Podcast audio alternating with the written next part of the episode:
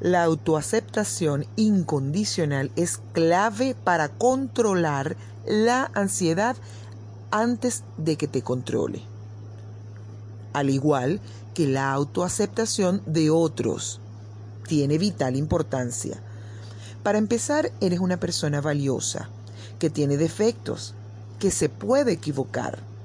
Andar por la vida implica cometer errores, decir y hacer cosas de las cuales podemos arrepentirnos y que definitivamente van a acarrear consecuencias. Acéptate así, de manera incondicional. No te exijas tanto. Muchas veces te perturba el miedo a cometer errores, a no conseguir la aprobación de los demás. Ya basta, vamos a darle un stop, vamos a detener eso.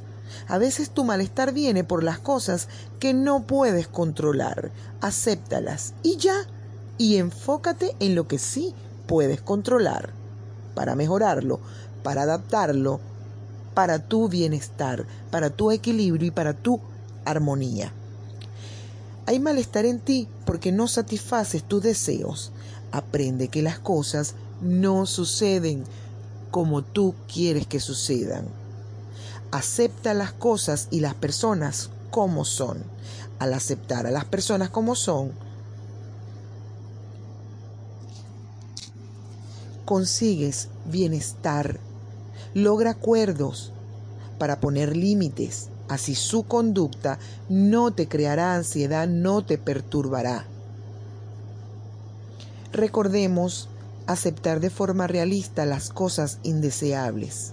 Cuando ocurren, dejemos de lloriquear, de lamentarnos, tratemos de cambiarlas y si no se pueden cambiar, aprendamos a vivir con ellas de la mejor manera posible.